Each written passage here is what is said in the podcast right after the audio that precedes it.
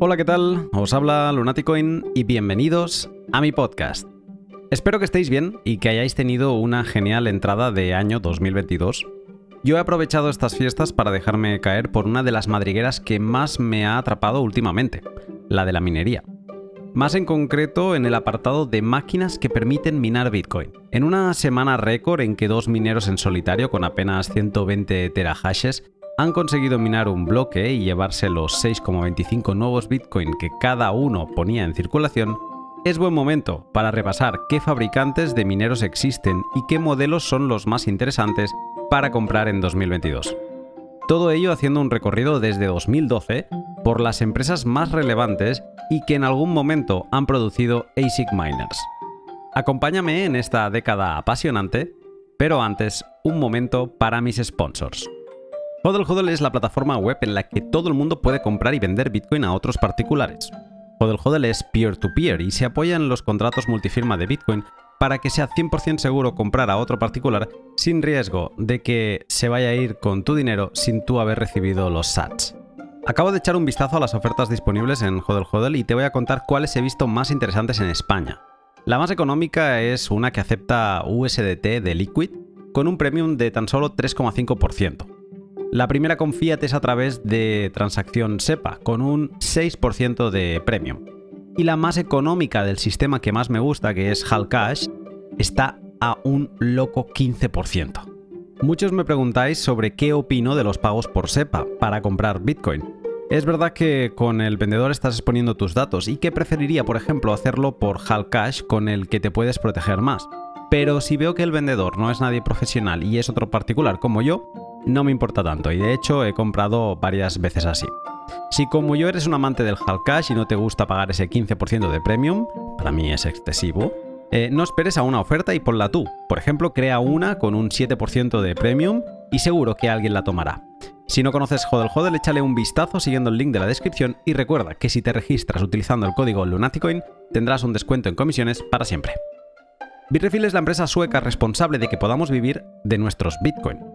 Gracias a Bitrefill podemos consumir nuestros sats en numerosísimos establecimientos de todo el mundo, así como también recargar nuestro teléfono móvil sin complicaciones. Una de las noticias de esta semana es el desembarco de Strike en Argentina. Aunque es una billetera custodial en la que no puedes guardar Bitcoin y todo su balance se convierte a USDT, sí que permite enviar y recibir desde Bitcoin, y eso va a tener muy buena acogida en Argentina seguro. Los primeros que van a poder ver qué tal está siendo su adopción van a ser seguramente Bitrefill, que al ofrecer tarjetas regalo de establecimientos como Claro, Visión, Steam, Hotels.com, New Balance, Edding o Fortnite, van a ser los primeros en ver desde dónde envían sus pagos los clientes. Además, creo que Strike tiene un 5% de, de back, así que vamos, es un win-win. Qué ganas de que publiquen uno de sus característicos gráficos en Twitter eh, exponiendo eh, desde dónde viene el, flujo de, de, sats. Si no conoces Bitrefill, sigue el link de la descripción y alucina con todos los servicios que puedes comprar con Bitcoin en tu país. Y para terminar, preguntas Bitcoin. ¿Tienes una duda relacionada con Bitcoin? ¿Un problema con unos fondos que no sabes a qué cuenta han ido a parar? ¿Una duda existencial sobre algún tema de protocolo? ¿O quizá es algo relacionado con minería? Si buscas la mejor respuesta en menos de 24 horas, debes conocer a preguntasbitcoin.com, la web en la que un miembro de la comunidad hispana de Bitcoin te contestará en 150 palabras por 10.000 sats. Si buscas respuesta, la encuentras en preguntasbitcoin.com. Bitcoin se minó desde el principio con CPU. Los procesadores Intel y AMD de los ordenadores de los primeros pioneros fueron los responsables de la generación de bloques en 2009 y la mitad de 2010. A partir de ahí, en mayo de 2010, Laszlo, el mismo que 12 días después pagaría 10.000 Bitcoin por dos pizzas, publicó en Bitcoin Talk eh, cómo se podía minar con tarjetas gráficas. Y así entramos en la era de la minería por GPU, que junto con los FPGA, eh, que se unieron en 2011, serían los reyes indiscutibles hasta finales de 2012. En junio de 2012, eh, las cosas empezaron a cambiar Butterfly Labs y tres empresas más anunciaron eh, estar trabajando en chips ASIC, ASIC para la minería de Bitcoin. A partir de ahí aparecieron los primeros mineros ASIC de la historia y el hash rate de la red literalmente explotó. Esta carrera por producir los mineros más eficientes eh, nos dejan episodios para la historia, como el primer ASIC, las primeras bancarrotas, eh, máquinas que llegaban obsoletas al cliente, el nacimiento del todopoderoso Bitmain, el drama eh, que llevó a la creación de MicroBT, el reinado del S9, el fracaso del S17 y los modelos más deseados por los mineros públicos americanos como son el S19 Pro y el M30 Para comentar toda esta fascinante historia, hoy hablo con Bitcox, un minero con miles de máquinas en su cartera y que se ha ensuciado mucho las manos arreglando sus ASIC desde que empezara a minar con su Unminer S1 en 2013. Como lo mejor están sus palabras, sin más, te dejo con el pod. Buenas tardes, Bitcox. Hola, ¿qué tal, Luna? Buenas tardes. Me apetece bastante hablar del tema que tenemos hoy entre manos y sobre todo me apetece que me cuentes mucho cuál es tu origen em, en la relación que tienes con Bitcoin, porque además es una, es una relación con Bitcoin y con la minería de Bitcoin que, sé que es bastante interesante. ¿Cómo empezaste un poco en todo esto? Bueno, eh, te cuento que a mediados de 2013 aproximadamente tuve muchos problemas financieros a nivel a nivel de país, porque existía una hiperinflación y afectaba al 100% todas mis actividades y era, era una carrera para poder ganarle a la, economía. En la búsqueda de alternativas, de ver cómo podía subsistir, caí en, Bitcoin, buscando siempre buscar, eh, generar una moneda que fuera un poco más ah, sólida, como el dólar, pero al final caí fue en Bitcoin. Fue, realmente fue bastante coincidencia que terminara leyendo sobre, sobre Bitcoin. Y bueno, me interesé primero no en comprarlo ni, ni en su tecnología, pero sí me interesé fue en generar esta moneda.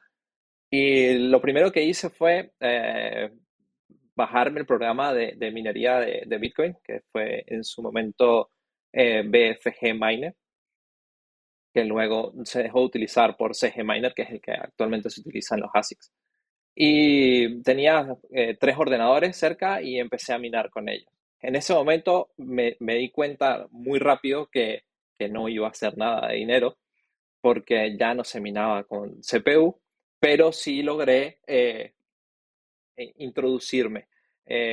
logré ver cómo se generaban las wallets, dónde se guardaba, dónde descargar la blockchain, el Bitcoin Core. empecé por allí. Y luego simplemente Mm, hice un poco más de research y, conseguí que, bueno, ya se minaba con ASICs.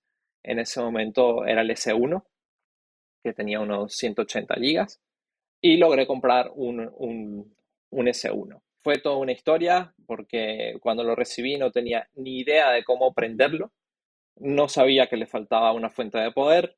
Luego de, creo que fueron una semana más o menos que me di cuenta que tenía que buscar una fuente de poder, desarmé los ordenadores con los que empecé a minar para sacar las fuentes de poder, quemé esas fuentes de poder, quemé unas siete fuentes de poder más hasta darme cuenta de que el consumo de los mineros era tan enorme que las quemaba.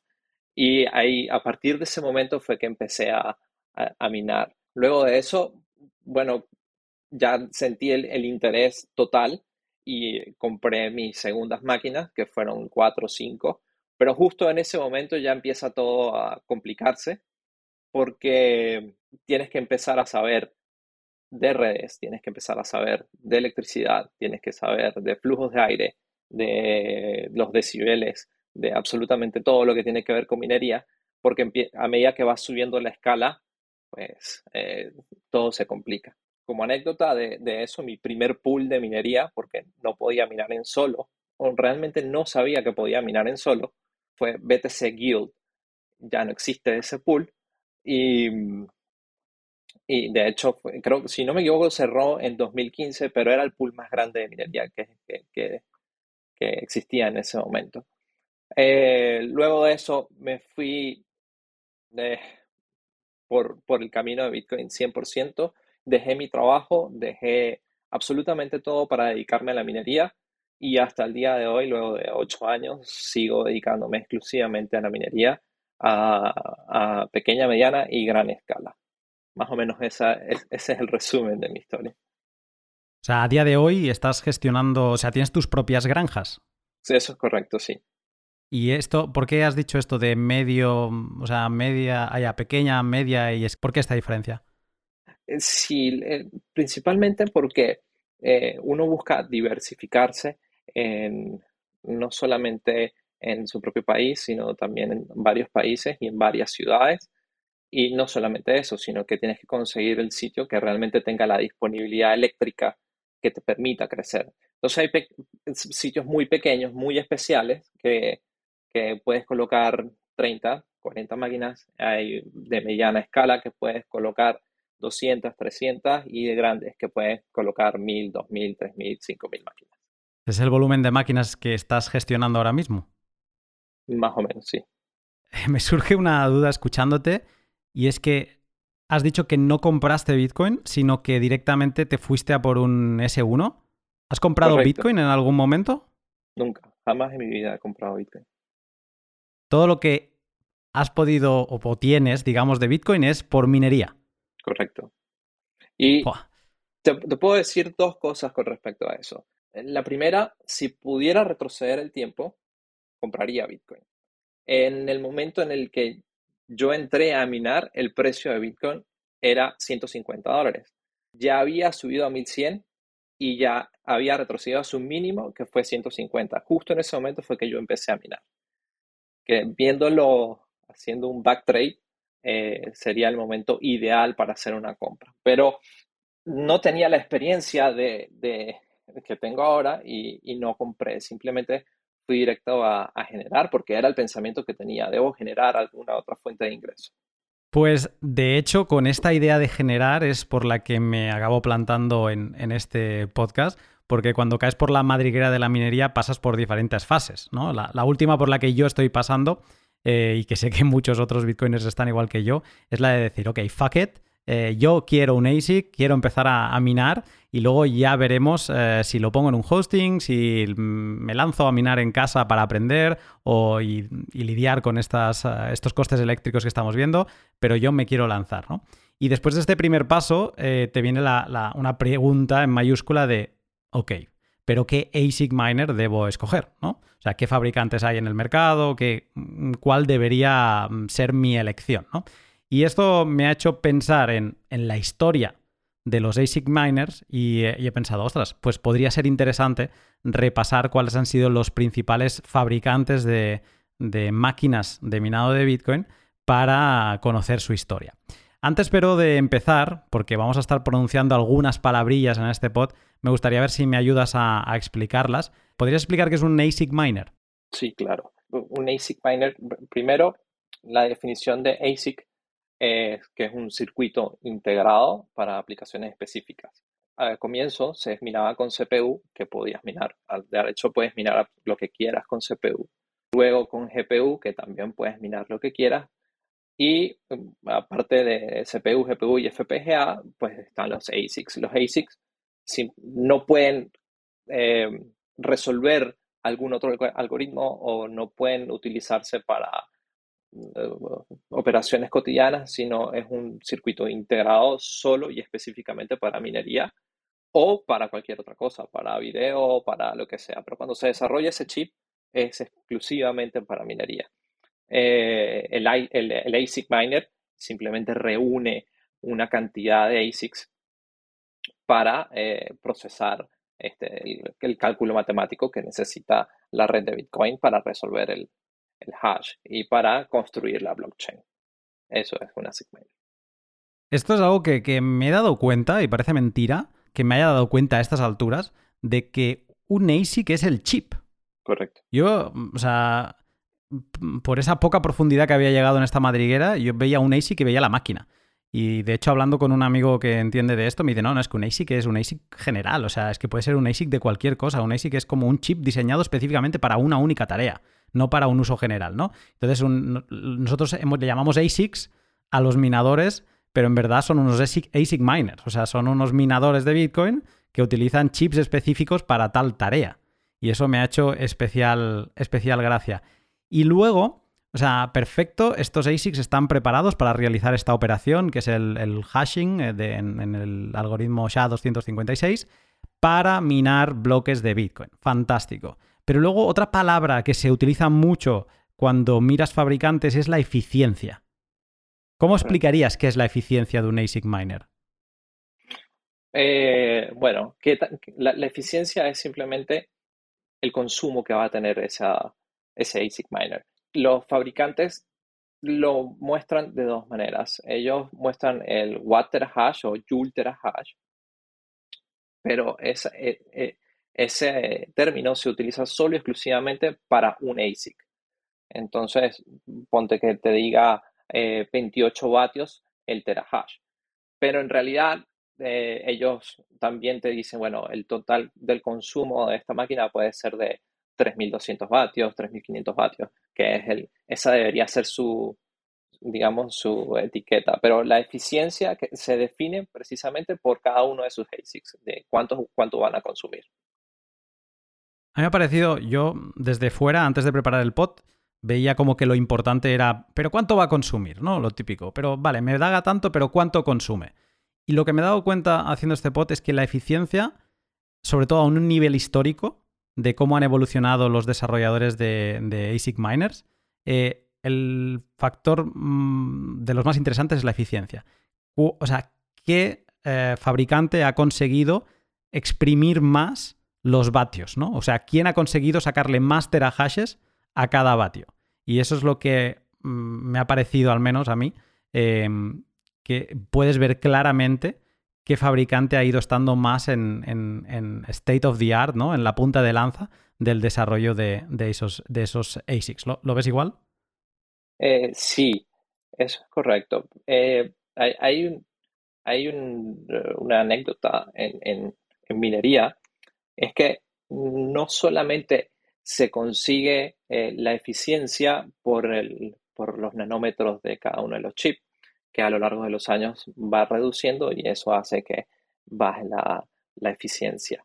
Sino que Bitmain, en realidad, consiguió una manera de modificar el script de minería de Bitcoin. Es, no es de modificar, en realidad es un exploit que no se sabía, que se llama ASIC Boost. El ASIC Boost logró un 20% más de eficiencia por encima de sus competidores solamente cambiando la forma en la que se procesaban los hash. Entonces, la eficiencia no solamente se puede conseguir ah, bajando los nanómetros, sino que también a nivel de software se puede lograr. El, al ASIC Boost eh, llegaremos y de hecho ahora me iba... Me, estoy mordiendo la lengua, no te voy a hacer la pregunta que, tengo pensada para esto, pero, pero llegaremos. Voy a, voy a, empezar con, teniendo estos conceptos de ASIC Miner y de eficiencia ya claros, me voy a lanzar a um, podcast sobre fabricantes de ASIC Miners. Y pensando cómo abordar este tema, he llegado a la conclusión, hay diferentes maneras, ¿no? El más conocido, el menos conocido. Yo lo voy a ordenar cronológicamente por cómo aparecieron. Y eso también da a entender un poco los momentos em, en que fueron apareciendo estos diferentes fabricantes. Para comenzar nuestra historia, debemos irnos a los orígenes de este tipo de tecnología. Y en la corta vida de Bitcoin eso nos lleva a 2012, porque antes, como bien has contado, la minería de Bitcoin se realizaba por CPU casi íntegramente en 2009, mm, GPU apareció en 2010 y luego ya 2011 y 2012 fue una mezcla de GPU y FPGA.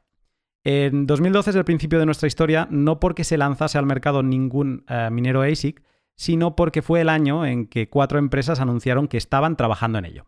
Como decíamos, un ASIC eh, es un chip diseñado específicamente para hacer una tarea la idea de tener un hardware específico para la minería de Bitcoin puso a todo el mercado en alerta y esas cuatro empresas se hicieron famosas por ello.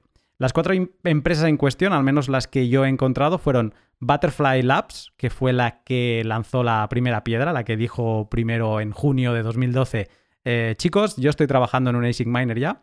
Luego apareció la empresa que se llamaba ASIC Miner, Canon y Basic. Los anuncios fueron en 2012, pero la acción no empezó a suceder hasta enero de 2013, cuando el protagonista de este periodo eh, lanzó el primer ASIC miner de eh, Bitcoin. El protagonista, el, que consiguió este hito, fue el Avalon A1 de Canon. Bitcox. Eh, Canon fue la primera en llevar al mercado un ASIC con todas las de la ley. Y es de las pocas, de hecho también, que llega hasta, hasta nuestros tiempos. Fue fundada en 2013 por Enji Zhang en China, tiene la sede en Pekín y es la única de las grandes que ha hecho un IPO y cotiza ahora mismo en el Nasdaq. Desde el inicio sus modelos se han llamado todos Avalon y solo van cambiando la serie que les acompaña. Si hubo un año que se llevó la palma Canon, fue el 2013, porque sus modelos A1, A2 y A3 tuvieron muy pocos rivales. Solo a final del 2013 empezaron a salir modelos que rivalizaban tanto en hash power y en eficiencia. De Canon, ¿has tratado alguno de sus, de sus ASICs? Sí, eh, he tratado los 861, 850, esos son los modelos que, llegué a, trabajar de ellos, pero eh, son mucho más adelante, no, no son, no, no empecé a minar con, con Canon directamente. ¿Qué tal es Canon? Porque siempre cuando se habla de, ASIC miners y tal, siempre aparecen pues eh, Bitmain, MicroBT y otros fabricantes, y, pero Canon está siempre ahí, porque de hecho es desde el primero hasta nuestros días, está llegando y está llegando con, yo diría que es el tercero en discordia, a menos que me digas lo contrario. Em, pero ¿qué tal es eh, trabajar con ellos? Son, son buenos mineros, eh, son bastante robustos, soportan bastante bien el calor pero su falla principal está en el software. Eh, en las controladoras que utilizan generalmente se utilizaban eh, una especie de Raspberry Pi o Orange Pi y eran un dolor de cabeza, principalmente porque traían una micro SD y esa micro SD, eh, cada vez que había una interrupción de luz o algún problema con el minero, todo se corrompían las SD y teníamos, o sea, tenías que comprar una SD o tenías que eh, reconstruir ese CD para poder que se pudiera minar. Un poco más de historia, el primer ASIC, el, el A1, solo tenía 60 gigas, eh, o sea, minaba 60 gigahashes segundo. Digo solo, pero me río también porque en esa época era una bestialidad. Tenía una eficiencia, voy a ir hablando de diferentes modelos y eficiencia y creo que es importante que nos grabemos esta cifra en la cabeza porque es desde dónde venimos, ¿no? El inicio. Tenía una eficiencia de 6.000 vatios el terahash. O sea, para que el Avalon A1 hasheara un terahash, ¿no? Gastaba 6.000 vatios. Y como decía, o sea, ahora da risa sabiendo los uh, terahashes que mina cada segundo una de las eh, mm, de los ASIC miners de 2021, pero en aquella época era un bombazo. Tanto es así que el lote inicial de A1s fue de 300 unidades y si juntamos todo el hash power de esas 300 unidades, se doblaba el hash power, el hash rate, perdón, de la red de Bitcoin. O sea, la red de Bitcoin creo que por esa época, en enero de 2013, estaba sobre los 21 terahashes de hash rate y las 300 unidades de A1 sumaban 18 terahashes. O sea, ese era el nivel de brutalidad que el primer fabricante que salía al, al mercado, el primer modelo comercial de ASIC miners, era capaz en el primer lote de multiplicar por dos eh, el hash rate de, de, Bitcoin. Eso es el potencial ¿no? de, un ASIC miner, o sea, así de, así de, loco se volvió el hash rate de Bitcoin desde que apareció eh, y sus Avalon. Así es, bastante disruptivo y, un, un, dolor de cabeza para cualquier minero. Cuando salen nuevas tecnologías, siempre es un dolor de cabeza. Si no tienes eh, información inside de las compañías es un dolor de cabeza porque generalmente estas compañías prueban sus mineros con, con un tiempo de antelación antes de, antes de enviarlo y eh, se empieza a notar la diferencia en la dificultad en la red de minería. Y obviamente en los rendimientos hacia abajo. Es que un minero ha de tener en cuenta varias cosas, ¿no? Eh, una de ellas es, eh, es, el, pues eso, el precio de la electricidad, que he hablado ya, he mencionado en otros, eh, en otros podcasts, pero eso, bueno, digamos que más o menos lo puedes, si tienes un acuerdo de compra de electricidad, pues para unos años, digamos que puedes estar más o menos tranquilo, pero tienes diferentes actores que todos compiten entre sí, que son los que estamos mencionando hoy, los fabricantes de ASICs, que, que van, o sea, que quieren estar a la última. Ahora mismo, no sé cómo entenderás que, que Bitmain anuncie con un año de antelación que va a sacar un modelo eh, que va a ser revolucionario, digamos, el, XP. Eh, bueno, al menos que supera, que sube unos cuantos terahashes al, último modelo. Pero digamos que esto, por lo que has dicho ahora, no parece que, sea la norma, ¿no? De que te la anuncien con tanta antelación. Pero ya te están diciendo, oye, a partir de tal momento, piensa que el hash rate va a subir mucho. Y, y digamos que Bitmain te lo está diciendo, pero otros fabricantes no te lo están diciendo. Entonces es como vivir para un minero. sabes cuánto estás minando hoy, pero no sabes cuánto minarás el próximo mes. Eso es correcto. Y además, no lo sé en el caso de Bitmain, pero sí lo sé en el caso de otros fabricantes. Ellos fabrican su propia marca y hacen también white labels para que otras compañías compren su producto y ellos le pongan la marca que quieran. Ellos generalmente le suben a la eficiencia, no es, no es tan eficiente como la marca que ellos venden, pero eh, esos miners también salen a la venta y también son eh, utilizados en granjas bastante grandes. Entonces, eh, digamos, controlar todos los fabricantes de ASICs es muy complicado. Bueno, no el fabricante de ASIC como tal, pero sí el, el, el, el seller final o, o, quien termina de ensamblar ese ASIC, porque es posible las compañías, por ejemplo, Bitmain, ordenan eh, X cantidad de ASICs. Y, eh, digamos, eh, la galleta de ASICs va desde más eficiente a menos eficiente, no, no son todos un estándar. Entonces, los menos eficientes ellos lo colocan en distintas máquinas o hacen mix dentro de máquinas para, para revenderlos o para, para hacer un, un averaje de, de hash rate. Cuando hablas de la galleta de los ASICs, ¿A qué te refieres? No es la primera vez que lo escucho. Cuando vas al fabricante de chips, o por ejemplo TSMC, eh, se le dice una galleta, es digamos como un, cuadro, un rectángulo donde van todos los ASICs eh, en línea. ¿sí? Eh, lo que tengo entendido, no, no estoy al, al 100% seguro, es que los ASICs del centro son los que tienen la mejor eficiencia y luego la va perdiendo a medida de que se va abriendo en la galleta. A la galleta se le dice simplemente al, rectángulo donde salen los, los ASICs. Porque ahora mismo, para quien no lo sepa, estamos hablando que, mm, bueno, los que están en el mercado están utilizando chips de 7 nanómetros. O sea, que entiendo que no se puede igualar la eficiencia en todo el. en toda esta misma placa, porque es que estar trabajando, o sea, da la sensación desde fuera, y esto va a sonar muy pueblerino, pero es que es así. O sea, da la sensación de que estamos jugando a ser Dios, trabajando en 7 nanómetros, haciendo cosas que funcionen, que ocupen solo 7 nanómetros. O sea, entiendo que por algún factor de forma de las máquinas que producen esos chips, por algún motivo, eh, no se debe conseguir, digamos, esa, esa estándar, esa esos, que todos los chips sean igualitarios, ¿no? En, en, en, especificaciones. Eso es. no son todos iguales, exactamente. Es fascinante todo este mundo. Vamos a cerrar el periodo 2012-2013 em, hablando de qué pasó con los otros participantes. Basic es uno de los que más, más, más difícil, em, o sea, que más me ha costado encontrar información porque desapareció. O sea, no llegó, estuvo en la carrera, pero no llegó ni a producir ningún modelo no porque no quisiera, sino porque tuvo problemas con la fabricación de los chips y, y aquí es, digamos, donde se empieza a ver que los que triunfaron fueron los que tenían más mano con los fabricantes de chip, los que tendrían más eh, conocimiento de cómo funcionaba todo este sector. Butterfly Labs eh, eran de Missouri y fueron los primeros en decir que estaban trabajando, pero tardaron bastante en llegar a, sacar sus productos.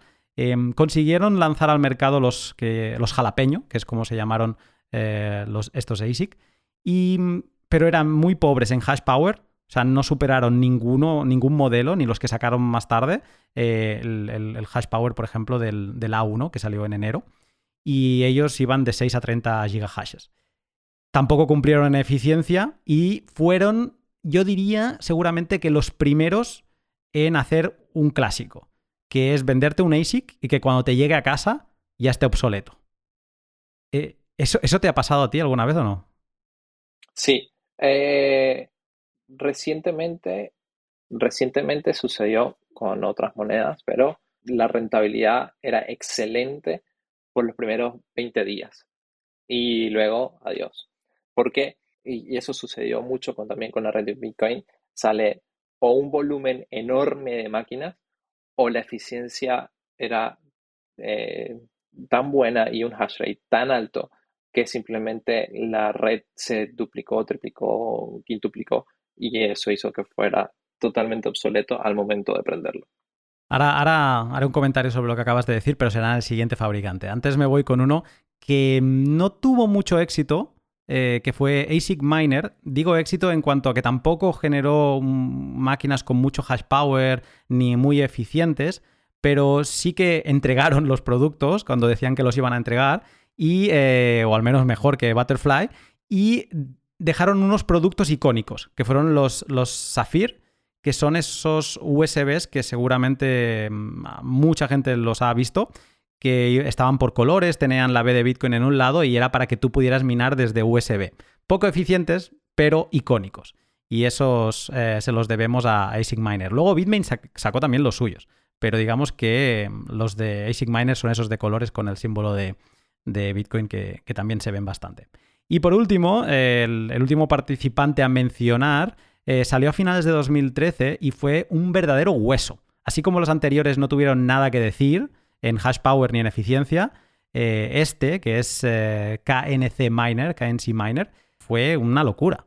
Sus modelos Jupiter, Saturn y Neptune fueron punteros en gigahashes y en eficiencia en el momento en que se lanzaron. O sea, no tenían rival en ese momento. Lo que pasa es que las cosas iban muy rápidas y en un mes ya te dejaban obsoleto. Pero sí que tuvieron algo que decir.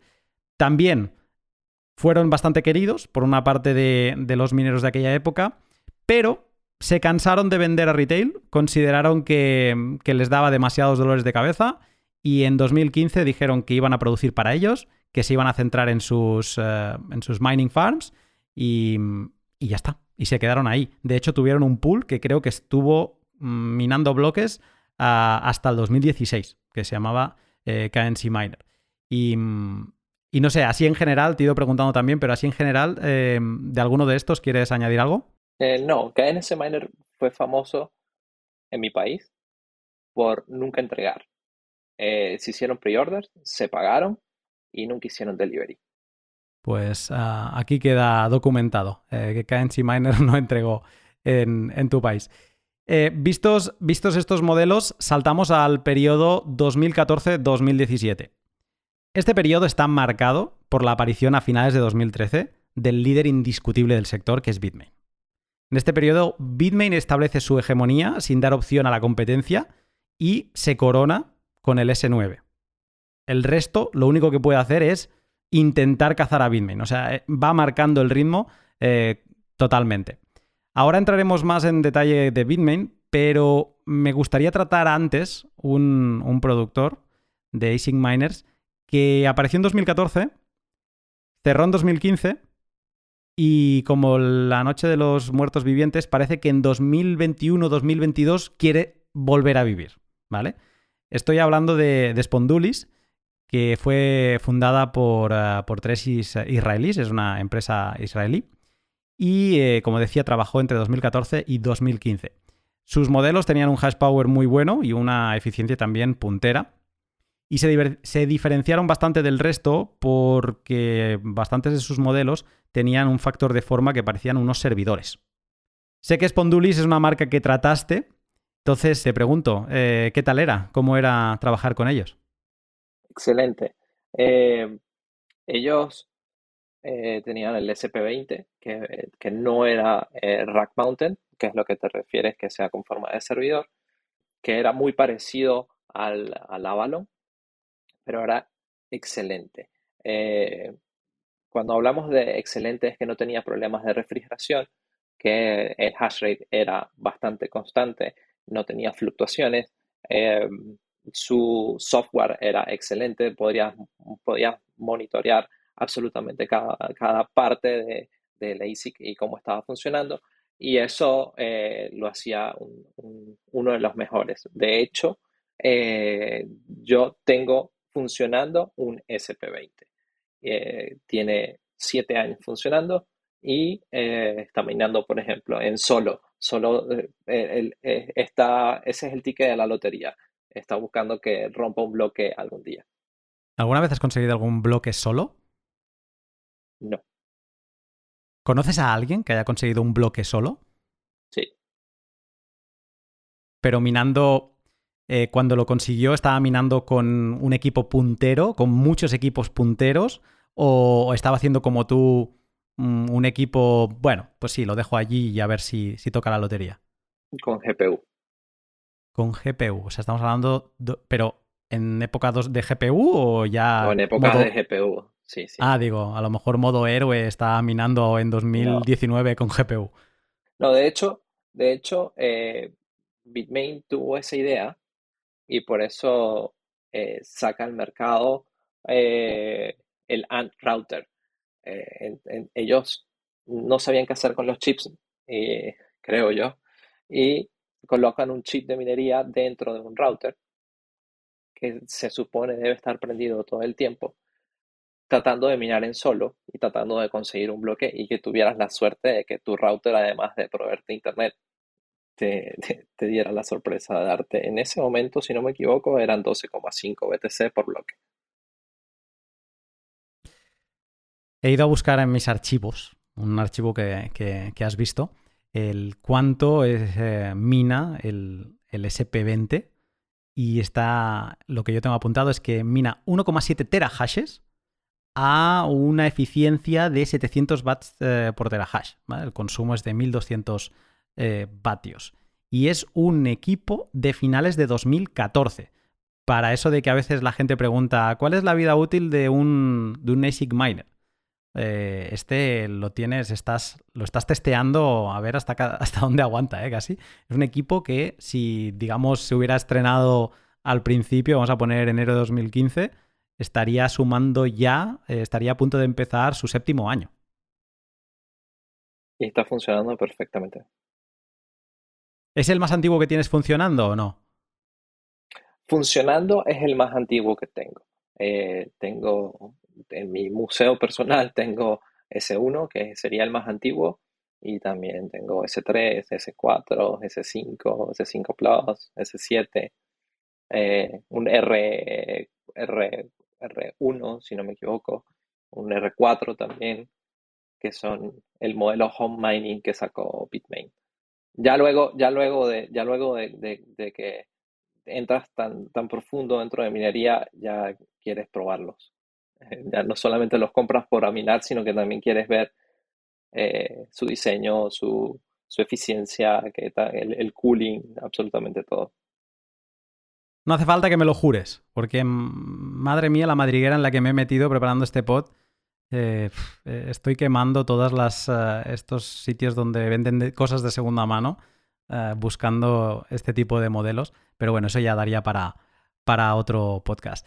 Eh, solo te quiero hacer un comentario más sobre, bueno, un par de comentarios más sobre Spondulis, y es que hay un modelo que de hecho yo pensaba que había salido al mercado, que tú me dijiste, no, no, yo fui como loco buscándolo y no llegó a salir.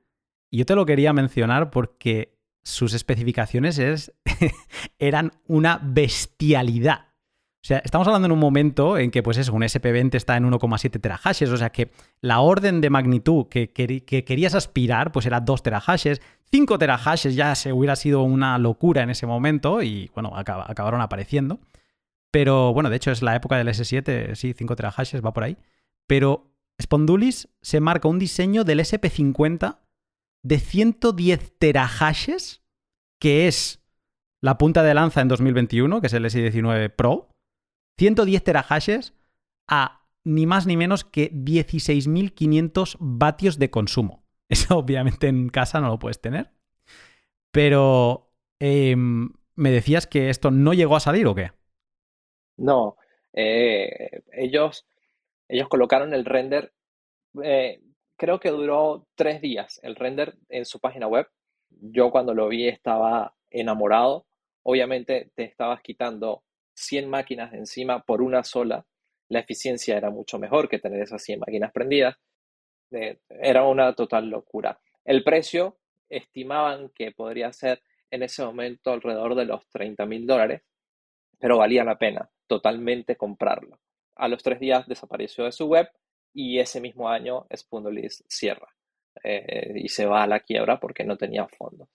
Pero sí, fue un deseo, era el sueño de cualquier minero en ese momento cuando, cuando salió ese prototipo.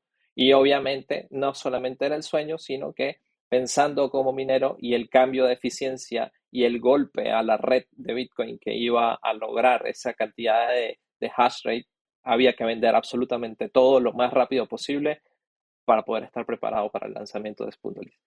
Eh, gracias a Dios y no vendimos. Me has, dado un. O sea, me has hecho pensar una cosa cuando has dicho esto ahora de lo compro porque la competencia lo va a comprar. Que esto es un poco como eh, el, armamento, ¿no? De la guerra armamentística entre países. Es como.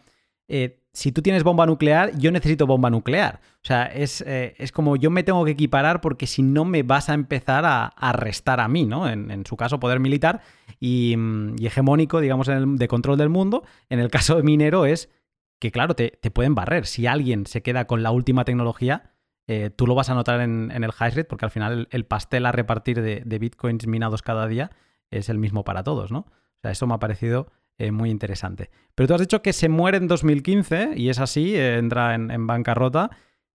Pero en 2021 hemos visto en agosto como Blockstream publicaba que iba a empezar a producir ASIC miners y que para tal fin compraba la marca Spondulis y su propiedad intelectual y además se llevaba a su antiguo CEO para que dirija la división de ASICS de Blockstream.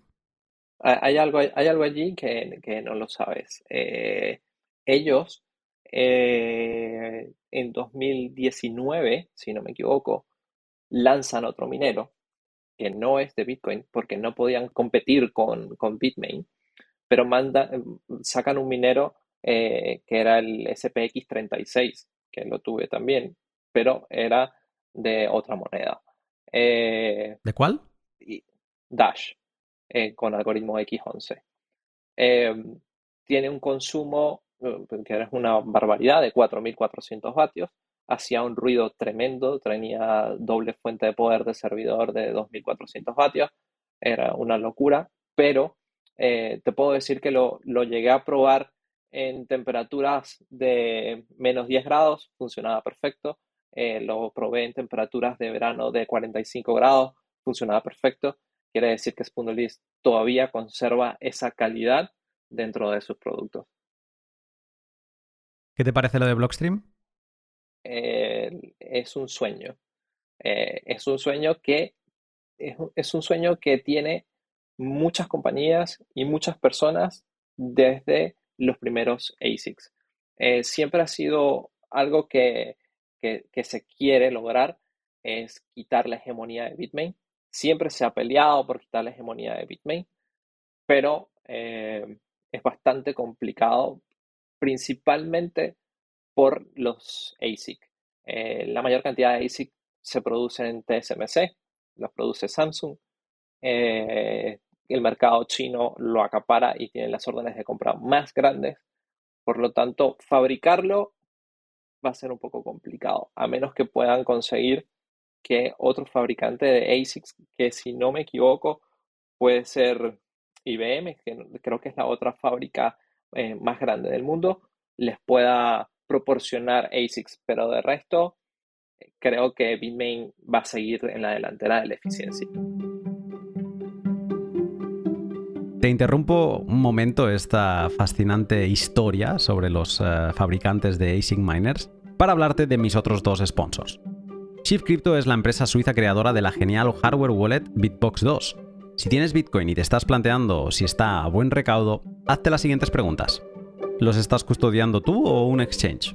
Si es un exchange, desafortunadamente no son tus Bitcoin y puedes acabar sufriendo ataques incluso allí. ¿Los custodias tú pero lo haces en una wallet de software? Has mejorado lo anterior, pero sigues teniendo el peligro de que su, mm, hardware, o sea, donde está el software, el ordenador o el móvil, tenga algún tipo de virus y mm, tus llaves privadas acaben quedando expuestas.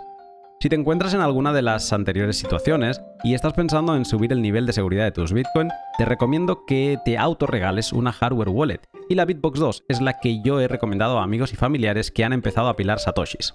En la Bitbox 2 podrás guardar de forma fácil tus Bitcoin con una app 100% en español y la posibilidad de interactuar con ella mm, en movimiento si eres usuario de Android, gracias a su aplicación que es igual que la de, escritorio. Anímate a seguir el link de la descripción, échale un vistazo y sube de nivel eh, la seguridad de tus Bitcoin con un 5% de descuento utilizando el código LUNATICOIN. Y por último, LEN, de Hodel Hodel. Los chicos de Hodel Hodel, eh, no contentos con el exchange, lanzaron hace un año eh, Lend, un servicio de préstamos colateralizados con Bitcoin para particulares. ¿Qué puedes hacer en Lend? Pues principalmente dos cosas. Si tienes Bitcoin, puedes ponerlo como garantía para tomar un préstamo en moneda estable, por ejemplo USDT en Liquid. Y si por el contrario tienes stablecoin, puedes prestarlas a otros particulares por un buen interés, a veces tan alto como del 25%. Nada de lo aquí dicho es eh, consejo financiero y cada uno ha de hacer su propia investigación y ver hasta dónde quiere arriesgar. Pero puede ser un buen sistema para comprar más Bitcoin, comprar mineros, etc. Échale un vistazo a su web siguiendo el link de la descripción y a ver qué te parece su servicio. Ahora podríamos poner luces, cámara y que se abriera el telón para hablar del, del hegemónico, del, elefante en la habitación, ¿no? El monstruo de este sector, que es eh, Bitmain. Muchos de los que empezamos más tarde conocimos Bitmain gracias a sus hegemónicos Antminer S9 de finales de 2016, pero la historia de Bitmain, como decía, empieza en, 2013 a finales, eh, cuando es fundada, bueno, en 2013 a finales se lanza el primer modelo, cuando es fundada por Mikre Zan, y Jihan Wu. Este último es bastante más conocido, sobre todo por todos los problemas que hubieron en 2017, problemas políticos. Su sede está en, Pekín, China, y su primer ASIC, que lo hemos mencionado antes, Antminer S1. Fue lanzado el 18 de noviembre de 2013. Tenía 180 gigahashes y una eficiencia de 2000 vatios por terahash. Si lo comparamos con el que había salido casi un año antes, que era el Avalon A1, eh, tenía 6000 vatios de, de eficiencia y este ya estaba en un tercio. Entre el S1 y el S9, sé que te los conoces bien. ¿Qué modelos lanzó Bitmain y qué me puedes contar de ellos? A ver, eh, obviamente el S1, eh, su particularidad cuando lo lanzaron es que eh, utilizaba bornes, no utilizaba un conector que se llama PCIe, que es el que trae las fuentes de poder generalmente para conectar la GPU, y también traía antena de Wi-Fi. Eh, se podía conectar directamente a la red Wi-Fi y sin necesidad de tener un cable de red. Obviamente, eh, al pasarlo, a pasar el tiempo, se dieron cuenta de que esto afectaba la transmisión de hashes a la red de Bitcoin y la rentabilidad bajaba. Por lo tanto, aunque traía, obviamente que también traía su puerto LAN, tenía la opción de, de poder conectarse por Wi-Fi. Al igual que el S3, que también, si no me equivoco, duplicó, se fue a 440 GHz aproximadamente. También tenía un puerto de Wi-Fi y se podía minar eh, también con puerto de LAN. Te puedo decir que eran súper frescos y la razón es porque ellos no traían disipadores, sino que el ASIC estaba en la parte externa y el calor simplemente salía por los lados. Traía eh, traía un fan por el medio para sacar la parte interna del calor que se producía entre tarjeta y tarjeta, pero eh, no producía tantísimo calor porque eran muy pocos ASICs. dentro de cada uno de sus hashboards solamente tenían, no recuerdo exactamente, pero podría tener 20, 20 o 25 o algo así. Luego de eso, eh, Bitmain trata de, trata de colocar refrigeración líquida con un pequeño radiador que era un total fracaso. Eh, funcionaba, pero la parte de la refrigeración eh, moría muy rápido, eh, la bomba de agua se, destruía. luego pasaron a mi minero favorito, que es el, el S4, que también tenía rack mounted, igual que Spundulis, pero este era de 2 terahash, eh, tenía 1600 vatios, si no recuerdo la, fuente de poder, pero tenía un diseño de disipación de calor eh, excelente. Traía dos fans por delante, dos fans por detrás. Eh, era súper robusto. De hecho, traía a mano derecha una pantalla LED que te indicaba directamente, mira, cuál es la IP que tienes, cuál es el, worker que, tiene, que estás colocando. Para mí era el mejor minero que ha existido puedes prenderlo ahorita y te va a hacer exactamente lo mismo que hacía hace 6, 7 años. Es, lo mejor de lo mejor que ha sacado Bitmain. Luego salió el S5, que eh, si no me equivoco, utilizaba un chip 1384 eh, que era un poquito más eficiente que el S4, pero en la máquina como tal era más pequeña, era más, eh, más fácil de, hacer chipping, porque la otra era, digamos, enorme y pesaba un montón y era bastante complicado hacer el movimiento de, masas de, de, S4, pero en el caso de S5 era mucho más fácil, eran cajas muy pequeñas. Este modelo, el S5 y el S5 Plus, fallaron también, se quemaban muy rápido. Quisieron en el, caso de S4, ellos le colocaron disipadores encima de los ASIC. Y en el caso del S5, ellos quisieron implementar de nuevo el mismo eh, diseño que tenían con los S3, que no le colocaban disipadores por una de las caras de las hashboard y eh, se iban quemando bastante rápido. Luego pasaron, hicieron un salto al, S7 y el S7 fue un, un, muy buen minero también, pero ellos justo entre S5 y S7 hicieron un cambio de diseño que es muy parecido a lo que tenemos al día de hoy, que el case donde iban las hashboard era de aluminio y eso ayudaba en el diseño a el flujo de aire que eh, refrigerara mucho más rápido los ASICs. Luego de eso saltamos al, del S7 al, S7 Plus y al S9. El S9, bueno, sabemos que es el, el el minero más vendido de la historia. Eh, se sigue utilizando S9, aunque sea de 2016, eh, a, precios comparativos. Si tienes energía bastante barata, eh, es preferible comprar S9 que comprar S19, por ejemplo, porque vas a hacer un retorno de inversión mucho más rápido. Y bueno, digamos, es el inmortal. El, el S9 tiene exactamente el mismo diseño que el S7 y eh, tiene una particularidad. Eh, cada uno de ellos va cambiando ciertas cosas y en el caso del S9 es que la controladora que lleva, eh, primero utilizaban la misma controladora que el S7, que era una C5, y luego cambiaron al chip C-Links.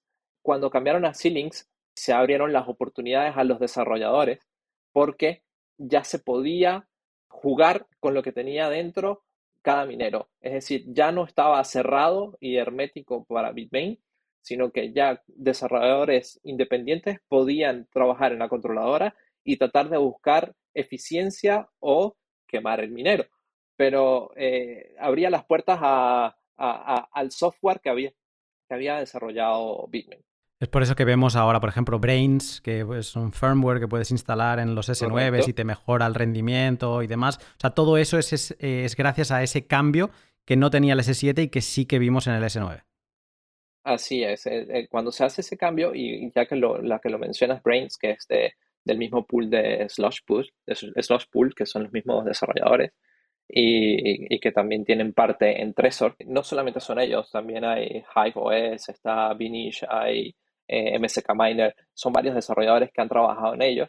Y bueno, lo que consiguen es simplemente desarrollar eh, eh, una, una parte de código que en vez de hacer un estándar, que es lo que hace Bitmain, que dice, bueno, todos los chips trabajan a esta frecuencia y a este voltaje. ellos lo que hacen es que van buscando una frecuencia individual por cada chip y un voltaje individual por cada chip lo guardan en la memoria, se reinicia y vuelve a buscar el siguiente chip hasta conseguir lo más eficiente y lo que consuma menos. Entonces, eh, lo que se logró por en, el caso de los S9, que eran de 13,5 terahash, es que ellos consumían en ese momento 1450 vatios. Con este tipo de software, aunado a, a la CPUs, puedes lograr la misma cantidad de terahash pero por 1100 vatios o 1028 vatios. Entonces quitabas 500 vatios de, consumo y a gran escala eso se nota muchísimo. De hecho, es que estoy abriendo la calculadora aquí en modo live eh, y estoy cambiando los datos que tenía. Claro, o sea, el vatio por terahash, la eficiencia que teníamos en el de serie era de 100 vatios por terahash. Y con este tipo de firmware lo bajamos a 81. No, se puede lograr hasta 68 vatios. 68 vatios terahash.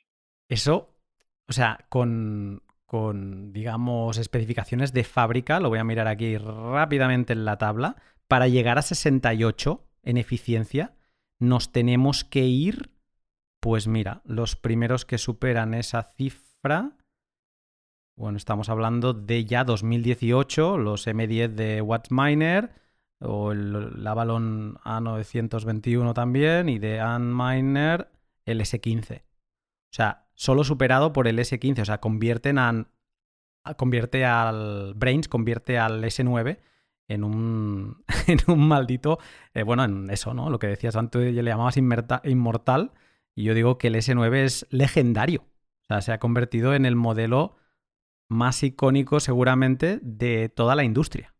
Así es, y todavía sigue siendo usado. De hecho, eh, no te extrañes que más de la mitad del hash rate global sea de S9. ¿Todavía? Sí, sí, sí. Por, estoy 100% convencido que, que, que es así. Es, fascinante. Y hay modelos curiosos. Yo animo a la gente que revise esta del S1 al, al, S9, que vaya buscando los modelos. Puede seguir hasta el S19. Pero hay modelos curiosos. Eh, no has mencionado el S2, pero de diseño era igual que el S4, este que, tanto te, gustó. El, digamos que es, eh, yo creo que utilizaron los la misma caja, ¿vale? De hecho, tenía el, doble, creo, de, de hash power. Y también es interesante ver cómo van cambiando los, eh, el, pues eso, el hash power. Por ejemplo, del, S4 estamos en 2 terahashes, pero en el S5 bajamos a 1. Y luego hay un modelo muy curioso, que a mí me parece un Frankenstein, que es el S5 Plus, que es como tener tres eh, S5s, uno al lado del otro. Se consiguen hasta 7 terahashes. pero em, es, es un poco como matar moscas a cañonazos ¿vale? Porque es feo de narices, pero es raro porque ves como tres, em, tres, pues como 3S7, 3S9, la misma factor de forma, como quien dice, pero juntitos y los cables se les enganchan a los tres, ¿no? ¿Este lo llegaste, a, lo llegaste a utilizar o no? Sí, eh, el, S5 Plus eh, eh, era un experimento de Bitmain. los modelos anteriores tenían un case de plástico algunos tenían un poco de metal, el S3 llegó a sacar de metal, los S5 eran de plástico el case, y el S5 Plus ellos cambian al aluminio y tratan de implementar el diseño. Y lo que hicieron fue colocar muchas tarjetas de S5 dentro del S5 Plus. Un dolor de cabeza, estaba, todas esas partes de metal estaban eh, atornilladas y en los shipping desde China a cualquier parte del mundo llegaban destruidos. Había que reconstruirlos totalmente. Pero lo, más complicado de ellos es que traían, eh, eh, si, no recuerdo mal, eh, eran 24 PCI Express. Entonces no tenías una fuente de poder que pudiera prenderlo. Eh, tenías que ah, fabricarla tú mismo, o sea, comprar una de servidor, que en ese, en ese momento yo llegué a comprar una que era marca SunPower y tuve que hacerle los ramales con todos los PCIe para poder prenderlo, eh, principalmente porque no podías colocar varias fuentes de poder. Eso era algo que, que sucedía antes y es que eh, si, si, prendía la controladora primero, si los ASICs no funcionaba, o si, si prendía primero eh, los ACs y la controladora tampoco funcionaba o se quemaba porque no conseguía, o sea, no repartía la controladora los vatios o, los amperios que, buscaba. Por lo tanto, debías comprar una fuente de poder específica. Pero eso fue eh, un fail total de Bitmain, el S5 Plus. Es que es eso, Bitmain es el todopoderoso, pero también tiene cagadas por el camino y alguna de ellas ahora, comentaremos. Em, siguiendo con el S9, que es este modelo legendario, pues cuando sale un modelo legendario aparecen los, eh, los killers, ¿no? En este caso los S9 killers o esos modelos que salían casi como para intentar hacerle un poco la competencia al S9 de Bitmain. De esta época de killers aparecen bastantes marcas de las que te quiero comentar. Algunas de ellas siguen estando con nosotros y algunas de ellas son las que le han podido plantar un poco cara a Bitmain. La primera, por orden cronológico de, aparición, es eh, eBank o eBank. Este ASIC también es productor chino, lanza a finales de, 2016 el E9 con 6,3 terahashes. Yo creo que se le atraganta totalmente que pocos meses antes hubiera salido el S9, porque digamos no lo mejoraba en nada absolutamente. Y, luego ya sí que a principio de 2018 tiene modelos que le hacen la competencia. Pero bueno, siempre ha sido como un, un segundón y lo sigue siendo. ¿De Iván has tratado? Sí, ¿Y qué tal? Eh, ¿Son, lo, ¿Son, lo, que parecen de este segundón? Como además, es que hay marcas que parece que no te quieran vender ASICs, porque tú entras en su web y te tiran para atrás que dices, no les doy ni un euro. Eh, ¿Es así como parecen o no? Sí, efectivamente, Iván eh, es una marca que no compite con la eficiencia y no solamente eso, sino que no están abiertos al mercado global. sí puedes comprarles directamente a ellos, pero eh, absolutamente todo es chino. Eh, eh, cuando entras a su web, todo es mandarín. Cuando vas a, dentro del minero, por ejemplo, en, Bitmain, tú quieres entrar al minero para configurarlo, tú simplemente colocas tu dirección IP y ya entras directamente al minero. En el caso de Ivan, tienes que descargar programas. es, a nivel de software es una locura porque tienes que buscar traductores, tratar de de, entender qué es lo que hicieron. Entonces no están globalizados al igual que Bitmain. Eh, siguen habiendo modelos, no, no, han evolucionado mucho, se han quedado mm, bastante atrás en la carrera por estar delante. No sé si algún momento han intentado estar delante, o, o sea, no sé si querían competir, pero mm, ¿es algo que recomendarías a día de hoy o siguen estando en ese modo de no hacértelo eh, fácil? Eh, siguen estando en el modo no hacértelo fácil. No son malos mineros, son buenos mineros, eh, pero son complicados de configurar y no son los más eficientes. Es decir, para en el momento en el que estés buscando un S19, por ejemplo, eh, ellos tienen modelos de menor eficiencia, pero que sirven perfectamente para países donde la energía sea extremadamente barata. No te lo he preguntado antes, pero lo has mencionado, que el S9 todavía es eh, válido para depende de qué costes. ¿De qué costes estamos hablando? O sea, ¿quién se puede plantear mm, prender un S9 ahora mismo? Esto es algo un poco complicado porque eh, cuando estamos en este tipo de mercados como el que estamos ahorita, que se considera un mercado bullish, eh, puede ser rentable hasta los 0,10 centavos, 0,9 centavos, 0,11 centavos. Esto no es lo ideal. A, nivel de minería profesional, debes buscar los beer markets, que puedas sobrevivir a los beer markets y que puedas estar prendido. El, digamos, lo ideal para una granja es estar por debajo de los 4 centavos de dólar. Eh, y en el caso de S9, puedes perfectamente estar en, en, en, en profit si hay un un halving de precios. Si se va a los 20.000, 22.000, a niveles de 4 centavos por debajo de 4 centavos, va a estar tranquilo. Eso, eso sería lo ideal. Pero al momento, 9 eh, centavos puede estar en profit sin ningún problema. Vamos con el siguiente actor, que es uh, MicroBT. Y este actor, yo diría que es el. Si hubiera programas de cotilleo como lo hay la prensa rosa y demás, o sea, MicroBT hubiera ocupado muchas aperturas de programa porque, bueno, es, tiene un cierto drama en su creación. El mismo año que salió eh, el S9, en 2016, eh, fue fundada por, a ver si encuentro el nombre, por Zuoxin Yang. Sé que estoy destrozando el mandarín, lo siento, pero fue fundada ese año. ¿Y quién es este, esta, quién es Yang? Pues Yang era el diseñador jefe, si no lo tengo mal entendido, del S9 se va por temas de, dinero, se va de Bitmain y monta su empresa que le quiere hacer la competencia a Bitmain. O sea, el, uno de los diseñadores del legendario se va a crear sus legendarios, ¿no? Y entonces eso es interesante. MicroBT mm, sale en 2017 con dos modelos. Me ha costado mucho eh, saber quién salió primero, porque da la sensación que sale primero el M3, pero también hay el M1 Entonces, e, eso es algo confuso que no tengo claro a día de hoy. Pero bueno, al final ambos tienen las especificaciones idénticas. He llegado a pensar que son el mismo modelo, pero con dos nombres. Y em, estamos hablando de 12 terahashes, se queda por debajo de los 13,5 del S9 y 167 vatios por terahash, también por debajo de esos 100 de fábrica que, que tenía el S9. Cifras lejanas, pero una declaración de intenciones, además con una demanda por parte de Bitmain por, por mm, tema de patentes que el juez desestimó y han seguido funcionando. Pero, mm, bueno, una declaración de intenciones de decir, chicos, estoy aquí y, vengo a por vosotros. MicroBT, ¿has llegado a tratar? Eh, ¿Cómo viste este momento? Sí, sí he tratado con ellos.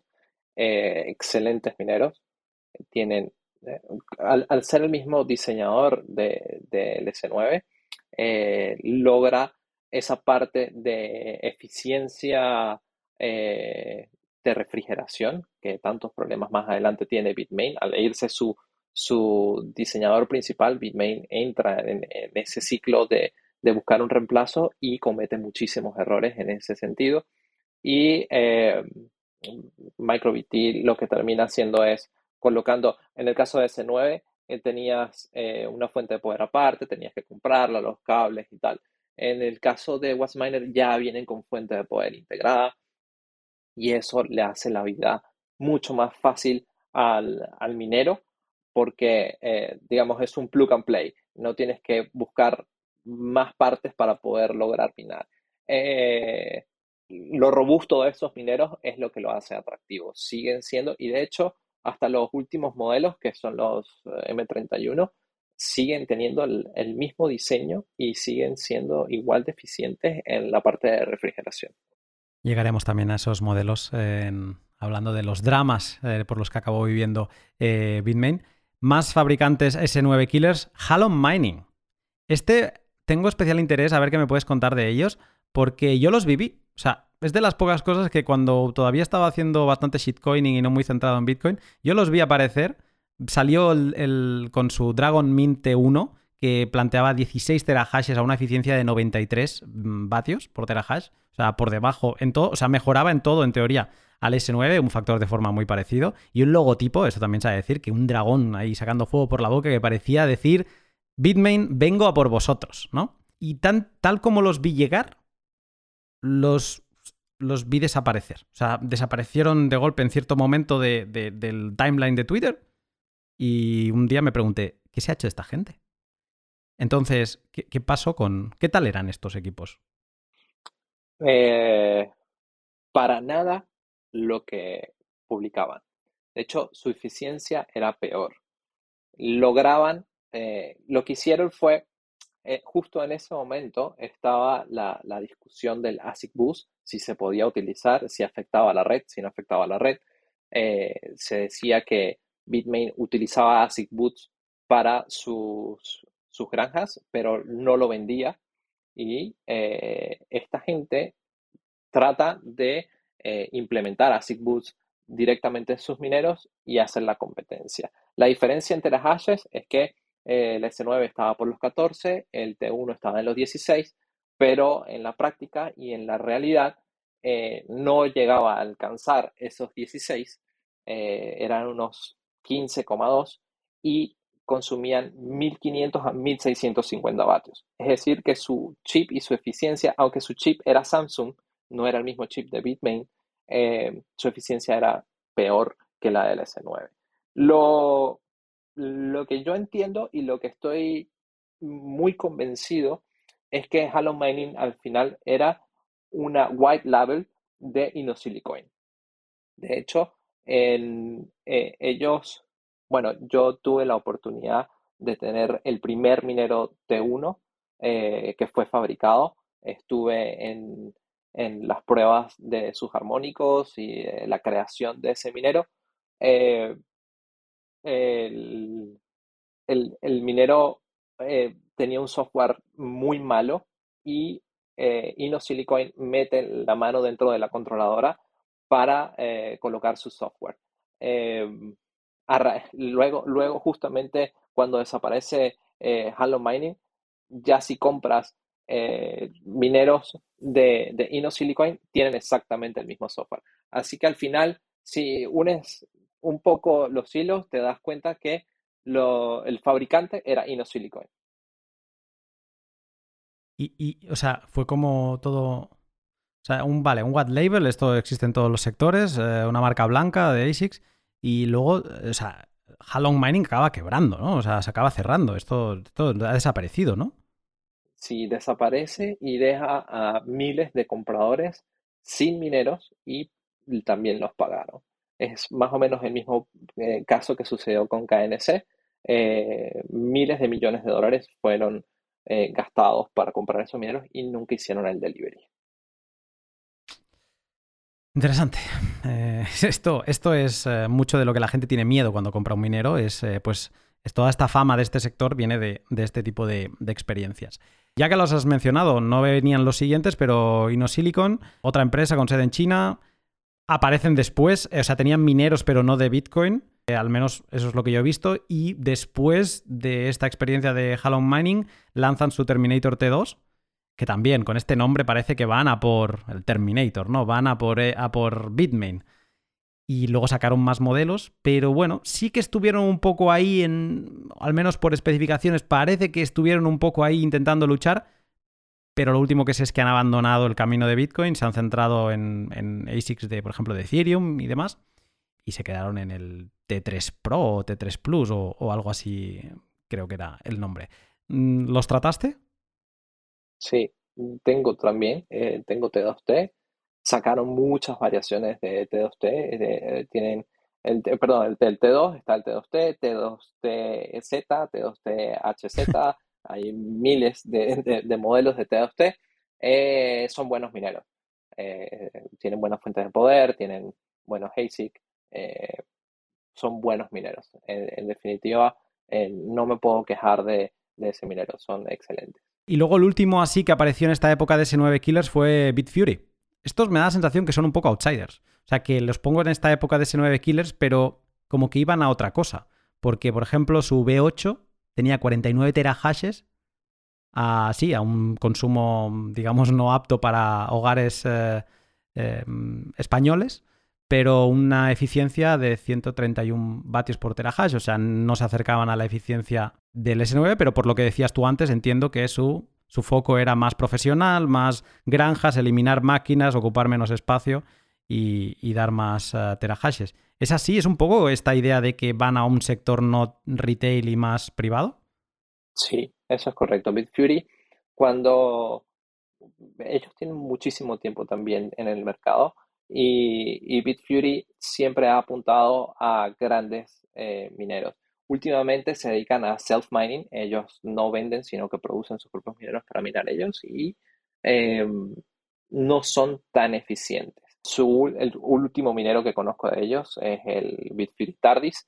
Lo, interesante de, esa marca es que tú puedes eh, hacer upgrades dentro de los mismos eh, ASICs. Es decir, tú puedes, sale un nuevo ASIC y ellos, de pronto, si tienes 12NM eh, o 7NM y sale 5NM, tú simplemente puedes sacar las hashboards y colocar hashboards nuevas. Entonces no tienes que comprar todo el minero, toda la fuente de poder, eh, todo controlador y todo, sino que simplemente puedes hacer el upgrade de, minería. Eh, no, no nombraste un, par de un par de, C9 killers que son que, en su momento causaron mucho revuelo. Eh, uno era GMO. GMO, ¿vale? Sí, GMO bueno, mucha gente tuvo mucho pánico porque era es, un gigante japonés eh, y ofreció unos, unos mineros increíbles. Al final quedó en nada. Sí despacharon, sí enviaron, pero no tenían el volumen que esperaban. Y luego, como anécdota, eh, Kodak, que, que es conocido por sus cámaras, intentó también sacar un minero, que era como comprar un S9. Era un, eh, el, el, white label le pusieron el label de Kodak. Pero, ¿esto llegó a llegar al mercado o no? Sí, llegó al mercado. o sea, que tú puedes tener un ASIC Miner de Kodak. Eso es correcto. Yo no lo tengo, pero sí llegó al mercado. Este se acaba de poner en una lista de, de los más buscados, ¿eh? Y te haces la típica foto con la cámara de fotos esta de, usar y tirar y al lado el minero, ¿no? Eh, mis dos pasiones puedes poner ahí en el título de la foto. Eh, curioso, curiosa esta historia.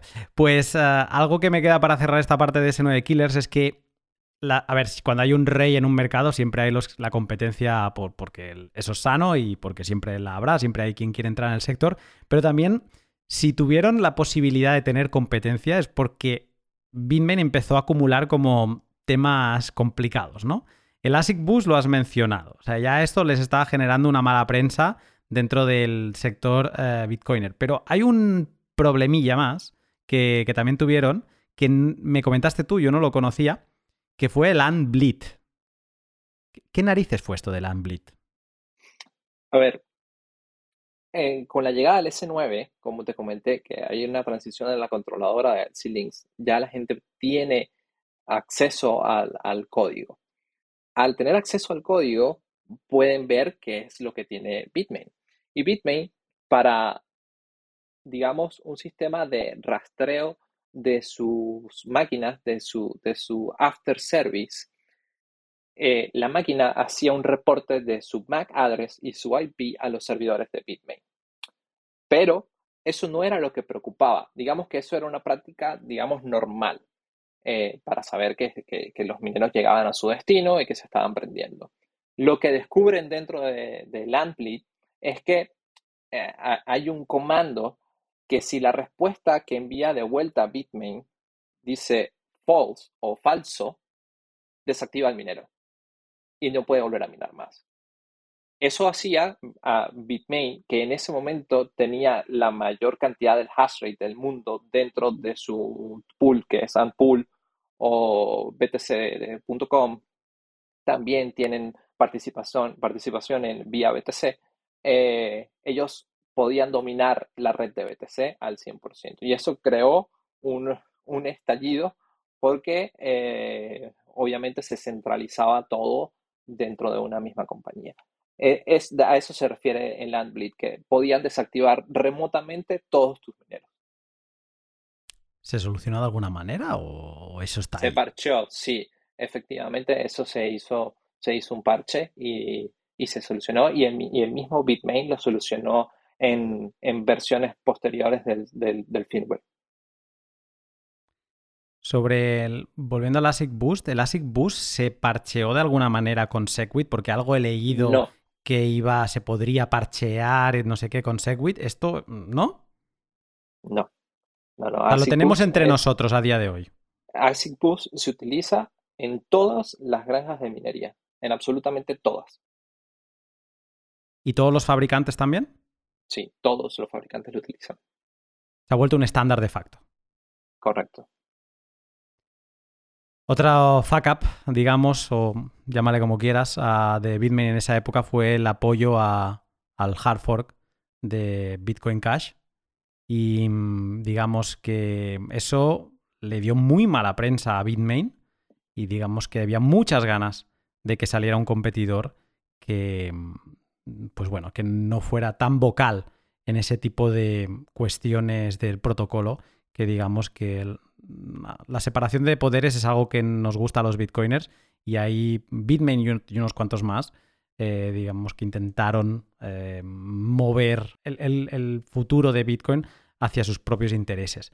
¿Cómo, lo viviste? Y si quieres también darme tu opinión, ¿cómo lo viviste esto siendo un minero? Porque también hay la parte de que te cayó una lotería de que todas tus coins se, multiplicaron por dos, ¿no? en cierta manera. Pero a nivel de hash rate, de esos momentos que no fue tan claro. Hubo una semana donde el, Bitcoin Cash nunca superó el, precio de mercado de, Bitcoin, pero sí que yo recuerdo una semana que tomó cierto impulso que, que, que la gente estaba como diciendo, ¿esto, ¿esto hacia dónde va? ¿no? ¿Cómo lo viviste todo esto? A ver, eh, creo que es exactamente como he vivido la mayoría de los ciclos del mercado y la mayoría de las noticias de Bitcoin. Y, creo que desde que empecé a minar ha sido todo un experimento. Eh, porque al final no tienes guías, no tienes tutoriales, no tienes. Todo es experimentar, eh, todo es ensayo y error. al igual que en el, en, el hard fork de, Bitcoin Cash, lo que había era muchísimo suspenso. Eh, no se sabía si, porque al final eh, estos son actores tan importantes y tienen tanto poder dentro del mercado. En el caso de Jihan o en el caso de Roger, que es gente, por ejemplo, Roger era un evangelista cegado de Bitcoin y luego hace este cambio. Que por cierto, Roger, por alguna razón, no lo he vuelto a ver en, en redes, y muy raro porque era bastante eh, fanático. Creo que se dio cuenta de que metieron la pata bastante fuerte. Eh, entonces te daba bastante pánico saber qué podía suceder con la red y yo no estaba pendiente del precio, no me importaba el hard fork. A mí lo que me importaba era el hash rate. Quería ver si el hash rate realmente iba a migrar hacia Bitcoin Cash, porque sabes que lo más importante en, el, en los hard fork en el caso de Bitcoin, es eso, que si el hash rate se iba a Bitcoin Cash, la cadena más larga y más fuerte iba a ser la de Bitcoin Cash y ese iba a pasar a ser el estándar. Entonces había un poco de, y eso es algo que no puedes controlar, no sabes qué va, hacia dónde van a señalizar los pools de minería si, si quieren irse con Bitcoin Cash. Entonces eh, eh, estaba bastante agitado en ese momento. Ya luego de unas semanas ya vimos que la proporción del hash rate nunca iba a ser la, misma de Bitcoin y ya se sabía que iba a pasar a ser una shitcoin más. Un dato curioso que no sé si lo sabes también es que eh, ahora si tú haces un hard fork de, Bitcoin, eh, si tienes de monedas en wallets legacy que empiezan por uno, sí puedes tener las otras monedas. Es decir, el hard fork eh, es, solamente de esa, de las wallets que empiezan por uno. Pero ya cuando pasas a, a 3 o a B, que ya es Segwit o Native o, Taproot, ya no, ese hard fork ya no aplica. Eh, por eso es que Segwit pues, hace el, rompimiento de, esa secuencia de que la gente quisiera hacer hash, hard forks para, eh, bueno, para tratar de robarse el hash rate de la red de Bitcoin. Tengo que hacer un, un día, un especial de hard forks. esto Esto también daría para mucho chismorreo. hay muchas intrahistorias en, en cada uno de ellos, muchas luchas eh, de poder, eh, porque todo este hard fork empieza en, charlas entre Gavin y, ¿Cómo se llamaba? Eh, el que iba con Gavin, ahora no me saldrá el nombre. Bueno, igual. Em, pero que esto es 2014, 2015, ya empezaron. De hecho, yo localicé en otro pod que hice, en el 74, si no me equivoco, sobre todo este tema, en el 2010 ya habría las primeras eh, comentarios de ampliar el blog, qué tal, o sea que era un tema muy presente en Bitcoin desde prácticamente el inicio. Pero bueno, con esto llegamos, eh, con estos fuck ups de, Bitmain llegamos a 2018-2019 y no para que llegara a la plenitud de Bitmain, sino para acabar, o sea, para presenciar un fuck up, digamos, que estaba esperando algún competidor para dar un golpe en la mesa y decir, bueno, estos no saben lo que están haciendo, nosotros sí que podemos ofrecer un ASIC miner funcionando como Dios manda. Este fuck up es el S17. ¿Qué, o sea, ¿cómo estaba el tema con el S17? Vamos a explicar. Bitmain había sacado en esos años después del S9 el S11 y el S15 eran modelos continuistas, que se iban a 20 terahashes, 28 terahashes, o sea, eran modelos que, que sí, hombre, te estaban multiplicando por dos eh, eh, el, hash power, pero eran muy continuistas, no eran aquello una cosa rompedora, ¿no? Que, se separase mucho del, del S9. Por lo tanto, el, legendario S9 seguía estando muy presente. El S7 daba ese golpe en la mesa en especificaciones. Te ponía 53 terahashes a unos insólitos 45 watts por terahash. O sea, era sobre el papel una bestia. Era la bestia que todos estaban esperando. Pero ¿qué pasó? ¿Puedes, ¿Puedes iluminarnos? ¿Qué pasó con este 17? ¿Por qué es considerado por muchos de los peores modelos que lanzó em, eh, Bitmain al mercado? Eh, creo que se resume a, a, tres palabras, que es dead on arrival. Llegaban muertos. ¿Por qué llegaban muertos? Las hashboards generalmente son, los ASICs tienen una cadena, ¿sí? Se comunica un ASIC con el otro, con el otro, con el otro. Eh, el diseño del S17, que es un buen diseño, el, fallo que tiene es que los disipadores de calor que estaban pegados a sus chips eh, no tenían la cantidad, digamos, de estaño para, para, para que quedaran bien sujetos a sus chips. Esto hacía que se cayeran, y no solamente que se cayeran, sino que arrancaran los chips del hashboard. Con el movimiento desde China a cualquier parte del mundo, pues llegaban destrozados. Tú lo, sacabas de la caja, lo, lo, cuando lo movías ya sabías que tenías una maraca dentro de disipadores sueltos.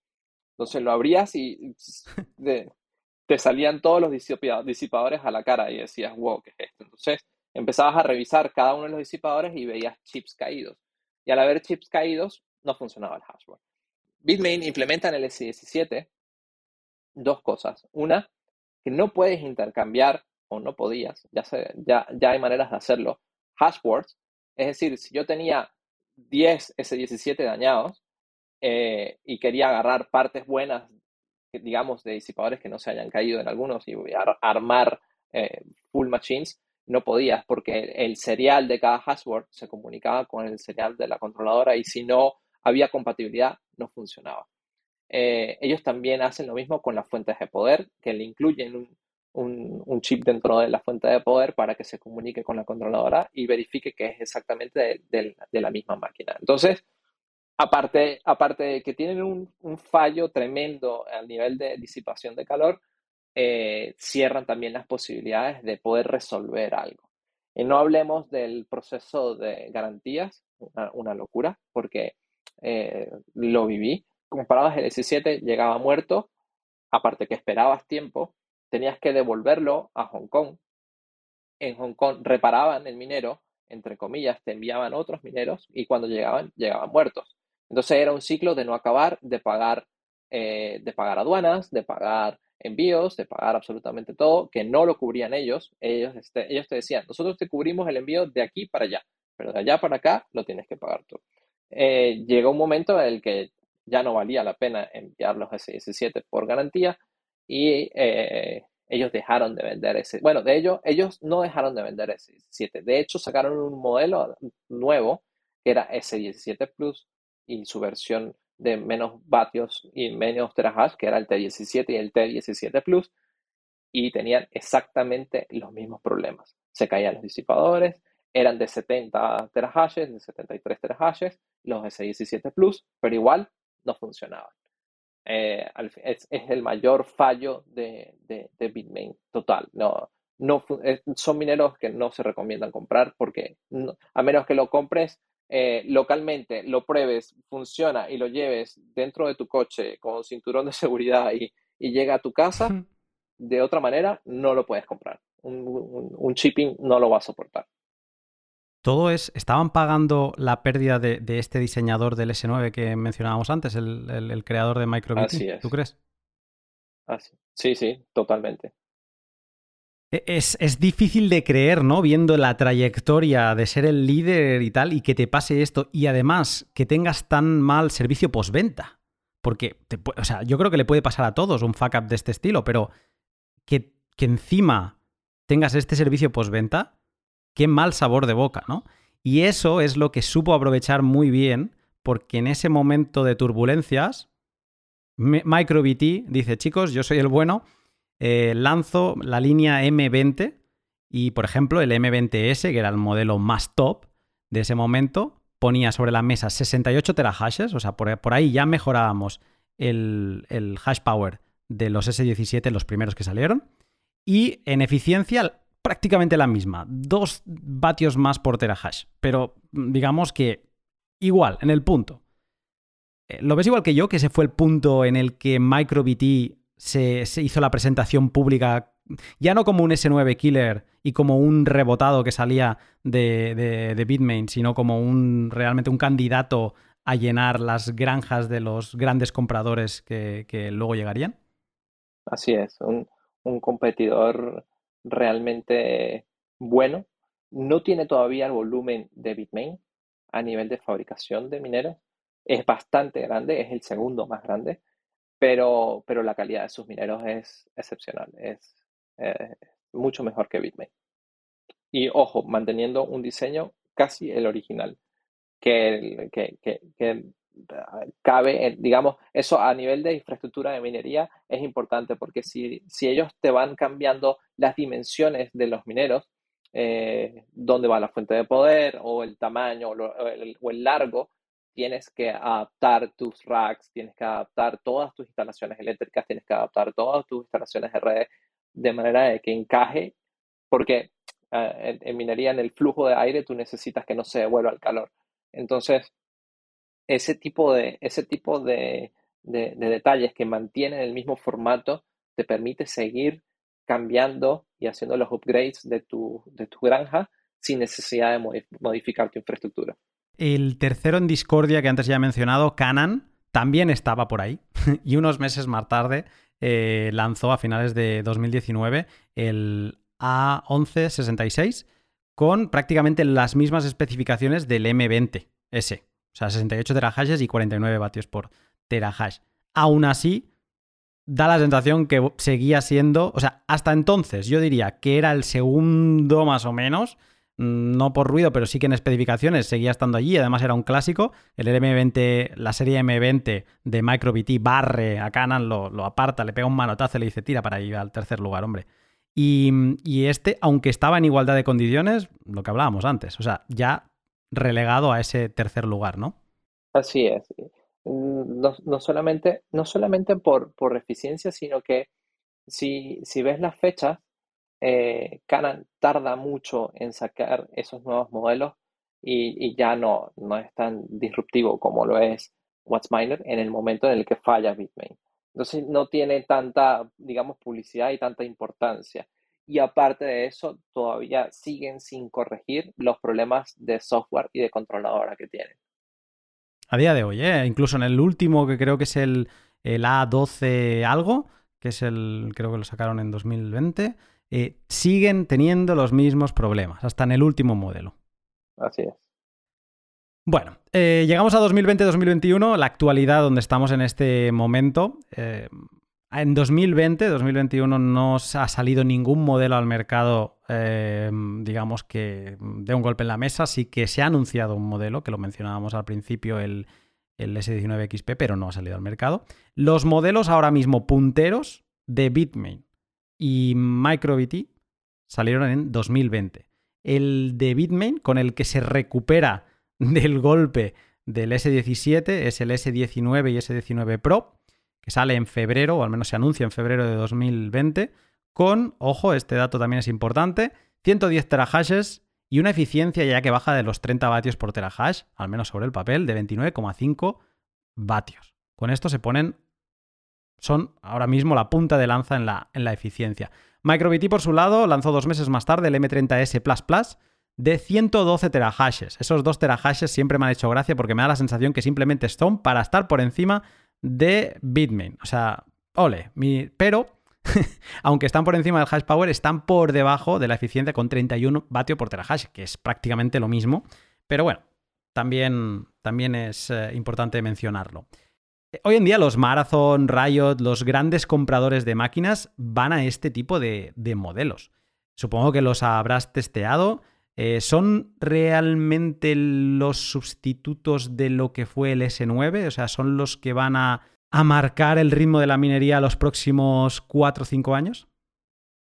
Es posible. Eh, sí, los he testeado, lo he abierto, he visto sus dashboards. Eh, curiosamente, ellos implementan en el S19, luego del fallo en el S17, lo mismo que utilizaban en el S4. Y es que en vez de soldar los disipadores a los ASICs, hacen un bloque gigante y lo atornillan para que no se caigan. O sea, ellos ya corrigen, ya saben que el dolor de cabeza y la, mala fama del S17 los acompaña para la venta del S19 y corrigen este problema y hace que el, minero sea bastante bueno. Eh, al, igual que, al igual que el M31S o el M30, siguen siendo excelentes eh, mineros. Y por lo que veo, parece que sí, parece que, van a sustituir a, lo largo el, el, S9. La diferencia más grande, y que no creo que no creo que puedan alcanzar el volumen de los S9, es que el S9 siempre se vendió alrededor de los 1000, 1200, 1500 hasta 2000 dólares. En el caso de S19 están entre los 9000, 10000 hasta 12000 dólares. Entonces, digamos que la masificación de este tipo de mineros, aunque eh, es mucho más densa la, cantidad de terahashes que tienes por cada uno de los equipos, no es tanta la cantidad que puedes fabricar y por lo tanto, mm, en cantidad de equipos, no creo que vaya a superar al S9. En hash rate, obviamente, eh, cada uno de ellos equivale a 8 S9 o casi 10 S9 en, los nuevos modelos.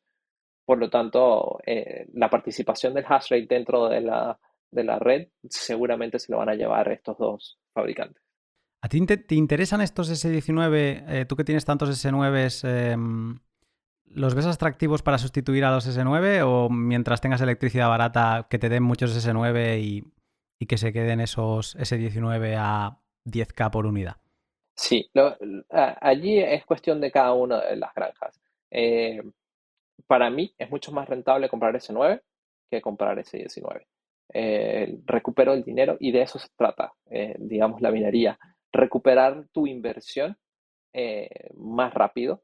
Eh, porque, eh, y tiene un, un, un, porqué muy claro, y es que no sabes cuál será el precio de Bitcoin en el futuro, no sabes cuál será el hash rate, y lo que vivimos anteriormente, no sabes qué nuevas tecnologías pueden aparecer.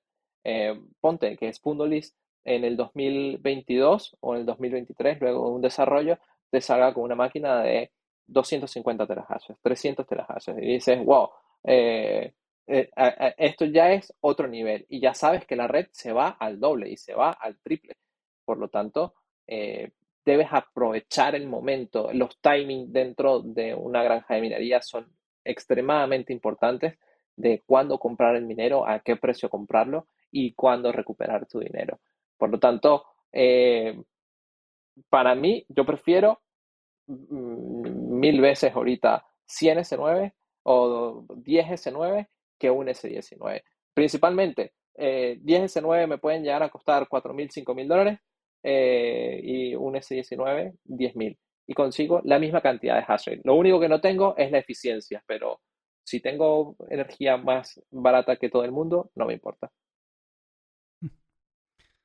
Daría para otro pot esa última frase que acabas de decir, pero lo vamos a dejar ahí. Em, voy hacia el futuro ya. Eh, a nivel de hash power en, ASIC Miners, como decía, no hemos visto ninguna novedad relevante en 2021. 2022 eh, veremos la llegada de los S19 XP eh, anunciados por Bitmain en noviembre a principio, que no he visto que se haya dicho claramente en ningún sitio, pero parece que utilizará los chips de 5 nanómetros, rendirán a 140 terahashes y un consumo de tan solo 21,5 vatios por terahash, de 3010 vatios creo por, por aparato. O sea, encima le baja el consumo a, los S19 Pro actuales. Antes decía que es importante acordarnos de los 6.000 vatios por terahash a los que empezábamos en, en los Avalon a 1, pues comparemos, ¿no? 6.000 vatios contra los 21,5 vatios por terahash que obtendremos en 2022. Se tendrá que ver, ¿eh? que no sea otro epic fail como el S17, aunque no parece que lo vaya a ser. Da la sensación también, por lo que se lee, se rumorea, que MicroBT no tiene asegurados esos chips de 5 nanómetros, se queda relegado a la tecnología de 7 de momento, no sabemos hasta cuándo. Y Bitmain vuelve a pisar primero, a pasar por delante. Eh, veremos cómo se desarrolla.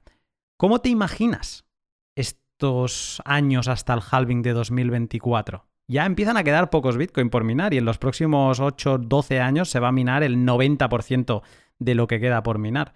Eh, ¿Cómo te lo imaginas con, estos fabricantes en estas tesituras actuales? Ah, hay dos factores muy importantes. Yo creo que eh, Bitcoin luego de 2017 y sobre todo el año 2020 y 2021 eh, al, pasar a ser una reserva de valor tan importante y al, y al ver los, eh, los inversores institucionales y los gobiernos, eh, al, poner su mirada en, este tipo de activos, hace que haya un deseo tremendo de, obtenerlo, ¿no? De, de obtener Bitcoin. muchos se van a, vamos directamente a minarlo, o vamos directamente a, comprarlo. Si vas a hacer compras masivas de Bitcoin, no puedes. Eh, no hay la liquidez de Bitcoin en el mercado para, hacerlo. Así que lo que te queda es producirlo. Entonces, ahora, como, como digamos, hay dinero institucional, en este caso como Marathon igual, hay una carrera para crear Bitcoin lo más rápido posible. Yo personalmente creo que es un fail. Y es un fail porque, eh, digamos, estos grandes jugadores pueden estar no contando con el beer market de, Bitcoin, que seguramente va a llegar, es un hecho que tiene que llegar. ningún mercado se sostiene hacia arriba todo el tiempo, sino que debe también tener sus correcciones. Y en ese momento es cuando, cuando pagaron tantísimo dinero por estos mineros, se van a dar cuenta de que el retorno de su inversión o va a tardar mucho en llegar o no va a llegar. Y cuando tarda mucho, te expones también a que exista, como ya lo, lo, comentamos, nuevas tecnologías. Y al tener nuevas tecnologías, ya va a ser obsoleto el minero que vas a tener. No va a ser obsoleto, vas a poder minar, pero no vas a estar a la altura de la que ibas a estar. Por lo tanto, yo tengo un pronóstico un tanto conservador. Creo que el, bull market ha hecho que estos grandes actores se apresuren a comprar mineros, se apresuren a crear infraestructuras, contando con un precio base de Bitcoin y les puede dar una sorpresa bastante grande. Me gusta esto que me dices. Digamos que les ha llegado Bitcoin, se les ha tirado Bitcoin encima ya no solo por estos Michael Saylor y este interés institucional que ya estaba llegando de por sí desde 2020, sino también el China Ban les ha empujado todos estos mineros en Estados Unidos y se han acabado como de, de, volver locos y, de empezar a meter dinero porque es una oportunidad única, ¿no? es como que les han vendido la moto y la han comprado, han comprado la moto, el coche, el camión y van a por el portaaviones. Entonces, eh, va a ser interesante ver, esto se lo comentaba yo a Elías en otro podcast, de si nos tenemos que empezar a preocupar porque esta gente no está vendiendo nada de Bitcoin, están solo acumulando y tomando, mm, endeudándose, digamos, para comprar más máquinas y eh, hipotecando las máquinas para comprar más máquinas. Y entonces yo decía, mm, puede ser que nos tengamos que empezar a preocupar de que ahí se esté creando una burbuja que pueda llegar al final a afectar a Bitcoin de alguna manera. Y bueno, eso lo, llegamos a comentar. Entonces sí, yo creo que vienen años ah, apasionantes y muy interesantes. ¿Dónde te imaginas el hash rate de Bitcoin a finales del año que viene, por ejemplo? ¿Tienes alguna expectativa o no? Porque se escucha últimamente de que se va a doblar, que se va, bueno, eh, cifras locas y alguien que está como tú con tantas máquinas funcionando, me, interesa tu opinión. Doblar, doblar el hash rate de Bitcoin es muy complicado. No es imposible, pero es muy complicado. Eh, estamos hablando de que, de que necesitas para, para, doblarlo 160 exahashes más. Eh, no, he sacado los, cálculos de cuántas máquinas, pero estoy convencido que eh, con, con, la crisis global de chips que tenemos y con la crisis global de, logística que tenemos, lo veo muy improbable que puedan duplicar el hash rate. Eh, podría estar alrededor de los 240, 250 esas hashes a final del año que viene. El cálculo rápido, espero no haberme equivocado con algún cero, pero he puesto 160 millones, creo, de terahashes, sería el hash rate. Y lo he dividido por 140, si todos fueran XP los que van a salir, que ya sabemos que hasta septiembre en teoría no empiezan a entregar. Y si fueran los S19 XP de 140 terahashes, me sale que, tendrían que se tendría que poner en funcionamiento 1.100.000 42.000 em, aparatos. Quizá el número es erróneo porque lo he calculado aquí en directo y me puedo equivocar. Ya para terminar, una última pregunta. Tenemos a Spondulis con Blockstream, pero también hay otro actor que incluso ha dejado su puesto de trabajo para dedicarse a esto de Bitcoin full time y con también un apartado de una división de minería. Estoy hablando de Jack Dorsey con Square o ahora ya Block o Spiral, no sé cómo, cuál sería, digamos, la que se va a ocupar de esta división. ¿Otro sueño como Blockstream? O sea, otro, ¿lo pondrías en esta categoría de, sueño? Porque además en el artículo que he leído también habla un poco de intentar todo que sea open source, de intentar llevar la minería a las masas. ¿Cómo ves esto? Es un actor importante, eh, pero es un actor importante dentro del ramo de minería muy reciente. Es posible que lo intente, es posible que tenga la infraestructura a nivel de software, a nivel de hardware, se van a enfrentar exactamente con lo mismo que se van a enfrentar todos los demás. ¿Cuáles son sus contactos a nivel de fabricantes de chips? Porque todo lo demás lo puedes conseguir, los wafers, los, todos los, micros, absolutamente todo lo demás lo puedes conseguir. Pero el ASIC como tal, te enfrentas a Bitmain. Y Bitmain lo que hace a las fábricas es, ¿cuánto tienes? Dámelo, está apartado, no le puedes vender a más nadie. Entonces, ¿cómo, o sea, tú quieres entrar a ser un competidor, pero ¿cómo logras, a menos que Estados Unidos implemente su propia fábrica de chips? En ese caso, eh, las reglas del juego, no solamente para la minería de Bitcoin, sino para absolutamente todo, cambiaría. Eh, para la producción de, ¿qué te digo? de Apple, de Samsung, de LG, de absolutamente todo lo que tenga chips, cambiaría porque ya hay, digamos, un, un competidor más en la fabricación de chips. Eh, yo lo veo al igual como lo veo con Blockstream, es un sueño, es posible que lo puedan sacar, pero a la escala de Bitmain no lo creo que lo puedan lograr. Está dando esto que debe, haber algún podcast de, temas geopolíticos que tiene que hacer algún especial de, de, cómo está este tema del desarrollo de nuevos fabricantes de chips, porque mm, es que China también tiene el mismo problema que Estados Unidos, o sea, depende de Taiwán y de Corea sí que geopolíticamente tiene mucha más presión sobre ellos y los tiene cerca y con Taiwán ya sabemos los temas políticos que, se traen entre manos, ¿no? Pero al final no son, no están dentro de su territorio como tal. Pon todas las comillas que quieras ahí al lado. Pero Estados Unidos, claro, ahí tiene, un, tiene que sacar pecho. No sé si con Intel, no sé si con IBM, de alguna manera, digamos, tienen algo que puedan hacer un repurpose y, llevarlo hacia, hacia este tipo de, de producción pero bueno, nos esperan años interesantes. Eh, se, ha hecho, se han dado mucho en Bitcoin, pero te das cuenta de que hay mucho por andar todavía y que nos acordaremos de estos momentos eh, como muy iniciales también. Eh, Bitcox, te agradezco muchísimo este rato que te he robado, toda la preparación de pot y charlas que hemos tenido previas a, estar grabando. He entrado, he caído en una madriguera maravillosa de la que no sé si voy a poder salir.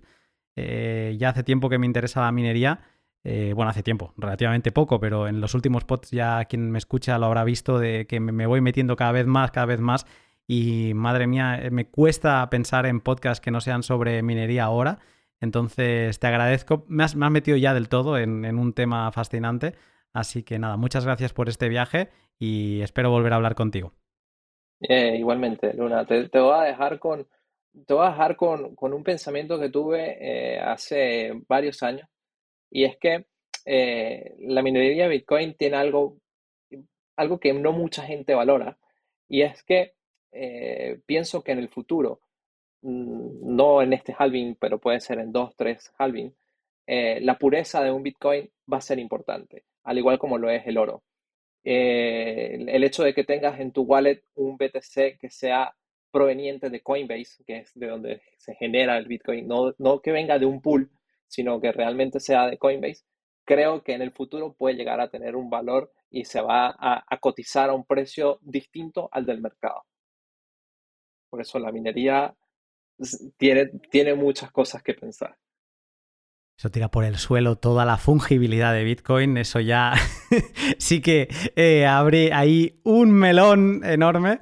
Pero, pero bueno, me gusta. Eh, cuando tenga algún pod sobre este tema, eh, alguna mesa redonda, te acabas de poner como candidato a, una llamada. Si ves una llamada dentro mía, dentro de no mucho, cuélgame, si no quieres problema. Así que, eh, Bitcox, muchas gracias eh, por tu tiempo y estamos en contacto. A ti igualmente. Y hasta aquí el pod con Bitcox. Me, alucina conocer eh, pues gente como Bitcox, ¿no? Con tanto skin in the game que desde 2013 están minando. Eh, Bitmain es un poco el referente del sector, como ya hemos visto en el podcast, y es muy curioso que él empezase con el primer modelo, ¿no? Con el S1. Prácticamente gracias a eso, pues ha, vivido eh, toda la evolución en estas máquinas. desde Bitmain puedes ver eh, cómo ha ido evolucionando la eficiencia, cómo diferentes adversarios en el sector han intentado eh, quitarle este trono de hegemónico que lleva casi ostentando desde 2013, salvo episodios como los vistos con el S17 y los, los fuck ups con apoyando Bitcoin Cash y demás pero es muy interesante. Y sobre todo una persona con tanto skin in the game, o sea, gestiona miles de, ASICs, sabe de lo que habla, estuvimos hablando muchas horas en privado em, de, estaciones transformadoras eléctricas, de todo lo que implica eh, minar Bitcoin a, esa escala, no estamos hablando de simplemente comprar máquinas, de tener el capital para comprarlas, de tener el coste eléctrico para hacerlas funcionar, no, no, aquí hay mucho más, hay instalaciones, hay em, pues eh, entradas eh, de aire, salidas de aire, filtros, la gestión de, calor, de hacia dónde tiene que ir para que todo siga funcionando. El, tema de la transformación eléctrica, cuando empiezas a, consumir mucha electricidad, no te vale simplemente con ser un, usuario de la red, necesitas una, una, un una transformación desde 500 vatios a un megavatio. O sea, es un sector apasionante al que espero seguir entrando y seguir investigando.